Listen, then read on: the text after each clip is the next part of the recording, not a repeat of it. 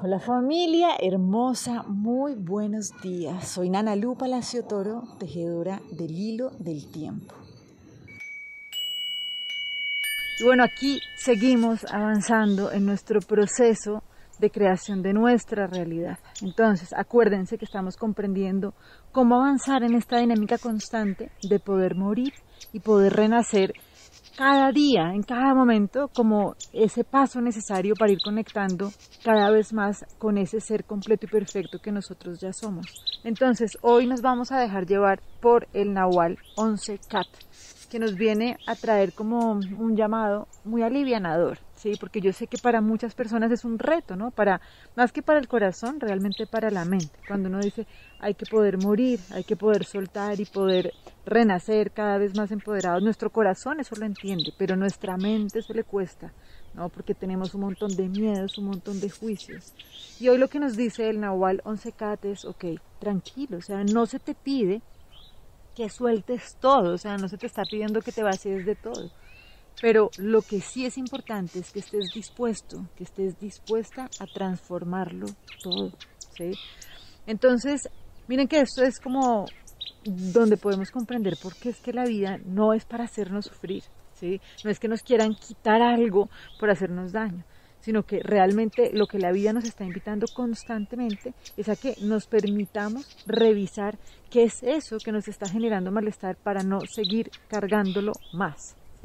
Por eso hace siete días veíamos que realmente para poder ser un buen ser humano, ¿sí? pues necesitábamos ser humanos. Y por eso es tan importante oír esa brújula interior que cada uno y cada una de nosotros tenemos. ¿sí? Porque ahí es donde entendemos cuál es el paso a seguir. ¿sí? Cuando a mí me preguntan, por ejemplo, en consulta, cómo es que yo acompaño a las personas, yo no te puedo decir un mismo camino para todo el mundo.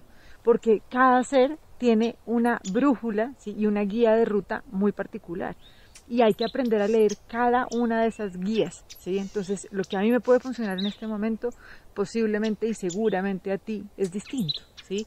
Pero para eso necesitamos aprender a leer nuestro malestar, ¿sí? Para poder comprender qué es lo que nos genera incomodidad y a partir de eso tomar la decisión de comenzar a poner las fichas en orden.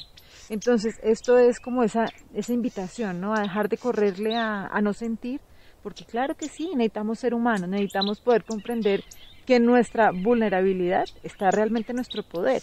¿Por qué? Porque ahí es donde está la clave de por dónde vamos a avanzar, ¿cierto? Sabiendo de antemano que de verdad eso que nosotros somos, nada lo puede amenazar. Pero entonces lo que nos viene, eh, así lo sentía hoy cuando estaba en la meditación, es como un abrazo de mucha tranquilidad, es como no se preocupen, si no se les está pidiendo que acaben con todo, no es eso, sino que sí que estemos dispuestos a transformar todo lo que nos ha mantenido presos y presas hasta este momento. Entonces, bueno, hoy atención, ¿listo? ¿A dónde está ese malestar? ¿Dónde aparece, ¿no? Como esa invitación a transformar y a liberarnos cada vez con mayor contundencia.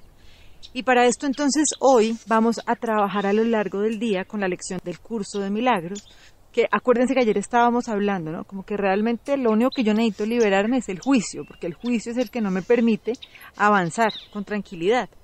Pero hoy la idea con la que vamos a trabajar nos dice, veo todas las cosas como quiero que sean. Veo todas las cosas como quiero que sean. Entonces dice, la percepción se deriva de los juicios. Habiendo juzgado, vemos, por lo tanto, lo que queremos contemplar pues el único propósito de la vista es ofrecernos lo que queremos ver. Es imposible pasar por alto lo que queremos ver o no ver lo que hemos decidido contemplar. Cuán inevitablemente, pues, se alza el mundo real ante la santa visión de aquel que acepta el propósito del Espíritu Santo como aquello que desea ver. No puede dejar de contemplar lo que Cristo quiere que vea ni de amar con el amor de Cristo lo que contempla.